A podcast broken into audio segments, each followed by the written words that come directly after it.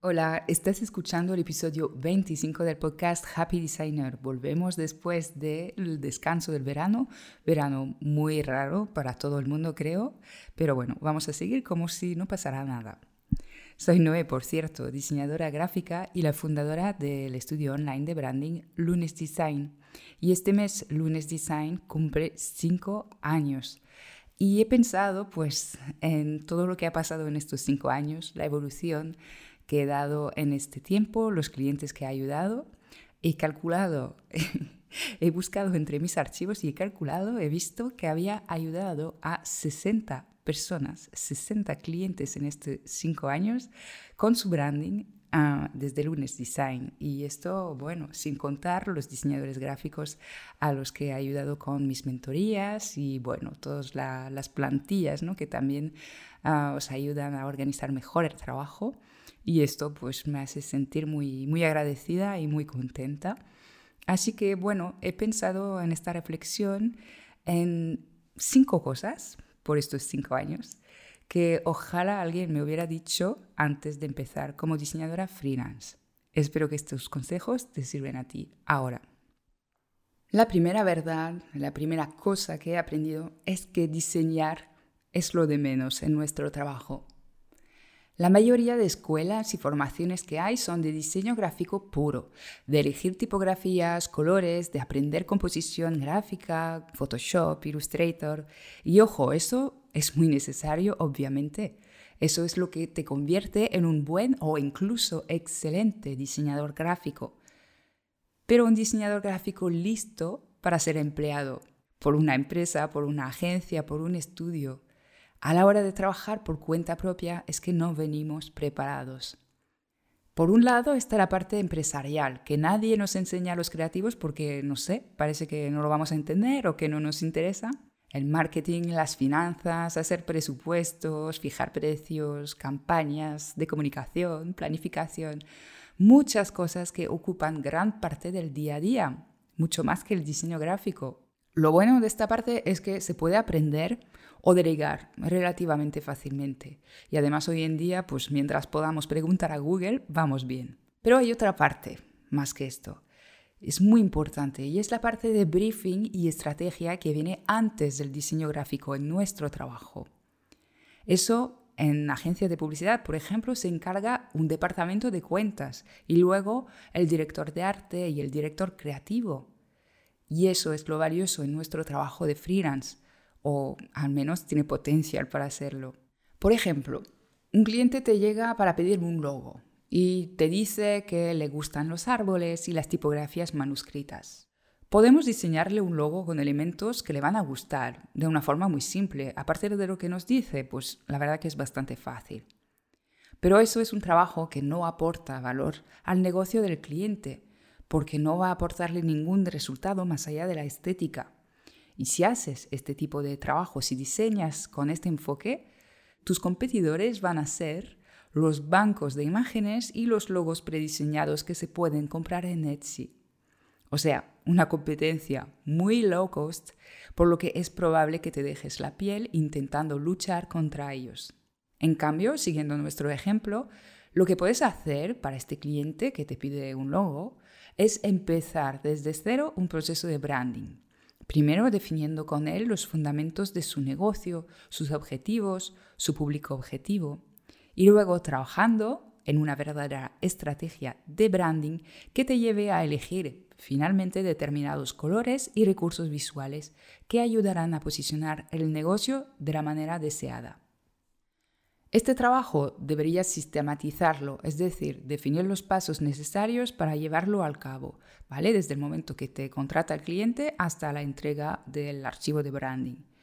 Y deberías usar siempre el mismo método para cada cliente, más o menos, ¿vale?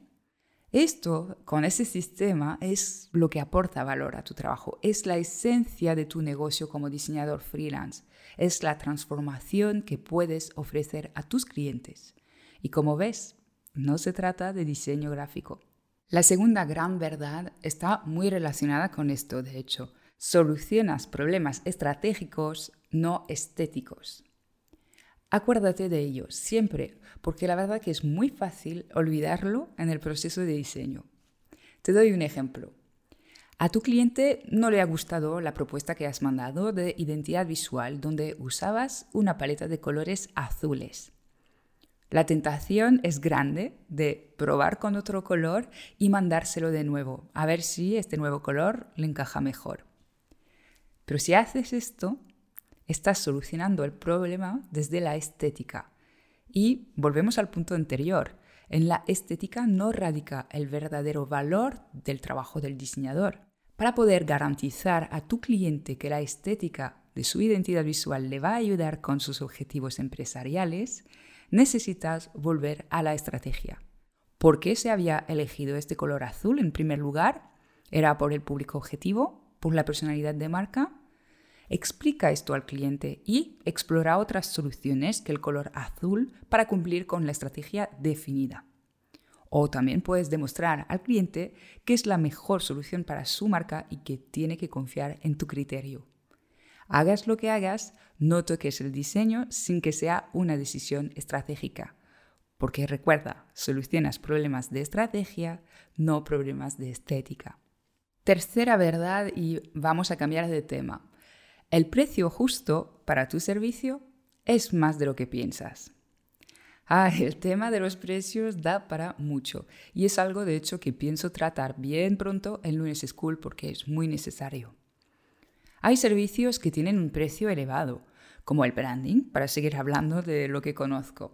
Si acabas de empezar, es probable que 500 euros te parezca un buen dinero y que saltes de alegría cuando consigas vender un branding por este precio. Yo hace cinco años es lo que hacía, ¿vale? 500 euros era casi mi sueldo mensual, por lo que parecía genial cualquier cliente que llegara a pagarme este, este precio. ¿Por qué me hacía tan feliz, ¿vale? Esto era porque no tenía claros los gastos de mi negocio, los impuestos, el ahorro que debes prever sí o sí para cualquier cosa, ¿vale? Imagina mañana se te estropea el ordenador, necesitas otro enseguida para poder seguir trabajando y por lo tanto facturando. Y por otra parte, 500 euros me parecía mucho porque no tenía claro tampoco cuántas horas dedico a un proyecto de branding, si se incluyen las reuniones, los emails, el tiempo de mirar Pinterest, investigar, y también el tiempo que implica conseguir un cliente, es decir, el tiempo que inviertes en redes, en actualizar tu web, en mandar precios que al final no consiguen el cliente, etcétera, etcétera. Todo esto no lo tenemos bien en cuenta y te juro que 500 euros, al menos aquí en España, se quedan muy cortos para todo lo que es. Por eso te lo digo, el precio justo suele ser más de lo que piensas. Calcula muy bien tus tiempos y tus costes para poder tener clara tu rentabilidad. Es una palabra que ya he pronunciado en este podcast y que volveré a decir, porque al final del día es la rentabilidad lo que importa, no la facturación. No lo pierdas de vista nunca, sobre todo cuando hay gente por aquí en Internet que te anima a facturar seis cifras anuales o más. Está bien, puedes facturar muchísimo sin que te quede un duro al final de mes, cuando tienes mal calculada tu rentabilidad. Así que eso de verdad siempre parece secundario que mm, conseguir cliente no es ya lo, más y facturar es genial, pero mm, facturar el precio justo es muy importante. Pasamos a la cuarta verdad que me hubiera gustado saber de antemano. El cliente ideal no llega enseguida y no pasa nada. De hecho, es bueno, en mi opinión. Los aprendizajes y el autoconocimiento llega a base de clientes malos, entre comillas, o de los que parecen buenos y te das cuenta luego que no encajan para nada con tu visión. A mí al principio me salieron muchos clientes de perfil startup, ¿vale? Fue por mi lado geek había estado en foros de programación y demás, en fin, acabé un poco metida en este sector, en este círculo. Estaba muy contenta al principio porque me parecía que este perfil de clientes correspondía con lo que había escrito en mi definición del cliente ideal. Gente que valora el diseño, más o menos de mi edad, que entienden muy bien el trabajo a distancia y sus normas, con ideas innovadoras y por lo tanto la posibilidad de hacer diseños chulos, ¿Vale? Tuve que hacer un par de proyectos con este tipo de cliente para darme cuenta finalmente que no, que no me encaja su filosofía empresarial ni para nada sus ritmos. Además, muchas veces estaban enfocados en software y apps que no resuenaban nada conmigo o no hubiera sido yo usuaria. Simplemente no lo entendía bien y por lo tanto no era yo la mejor profesional para ayudarles. Seguro que otros diseñadores más afines podían captar a la perfección su necesidad, su esencia y diseñar lo adecuado en la mitad de tiempo. Eso me sirvió para pulir mi perfil de cliente ideal y también para conocerme mejor profesionalmente, de lo que realmente me importa en mi trabajo. Así que el cliente ideal no llega enseguida y no pasa nada, porque es probable que no sepas bien quién es todavía y solo es gracias a estos clientes no ideales que vas a poder descubrirlo. Finalmente, la última cosa que he descubierto a lo largo de estos cinco años es que liderar el proceso de diseño es la clave de todo. Ojo a la palabra liderar, es decir, tú eres el experto, o al menos te contratan por ello. Marcas tú el precio, los tiempos, las condiciones de trabajo. Pero no estoy diciendo hacerlo en plan diva, ¿vale? Sino porque has puesto a punto un método que te permite dar un resultado predecible y excelente a tus clientes. Debes llevar a tu cliente en el proceso de diseño con seguridad, explicando claramente lo que necesitas de su parte, cuándo y cuál es el siguiente paso. También significa que vas a explicar tus decisiones de diseño y no ceder a cualquier petición del cliente, como cambiar un color por otro, como decíamos antes, cuando tú ves que esto no es la mejor estrategia para su negocio. Como te imaginas, para poder hacer esto necesitas sentirte seguro tú mismo a nivel profesional. Por eso es importante, en mi opinión, que no vendas algo, un servicio, que no te sientas capaz de hacer muy bien.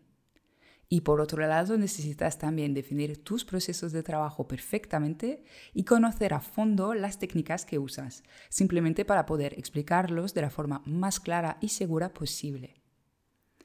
Todo esto de liderar el proceso se puede hacer con humildad, eso es la buena noticia. Y además, yo te recomiendo hacerlo desde la empatía, entendiendo las dudas y los miedos de tu cliente. No hay clientes tóxicos de por sí, hay gente que no está convencida, hay gente que desconfía, que no tiene experiencia en esto y entonces pues no entiende muy bien cómo ha de ser. Es algo que podrás ver reflejado en el kit de plantillas de email en luneseschool.com, donde verás que comunicar bien con tu cliente y explicar y poner límites es la clave de todo. Y hasta aquí con este episodio. No sé si te han sorprendido estas cinco verdades o al contrario son cosas que ya tienes muy controladas, muy por la mano. En todo caso, me encantaría seguir la conversación contigo. Me encontrarás en Instagram con el usuario Lunes Design y no dudes en mandarme un mensaje privado. Siempre me encanta hablar con otros diseñadores porque la verdad que creo que necesitamos más diálogo y más transparencia para ser todos mejores profesionales. Hasta pronto para un próximo episodio.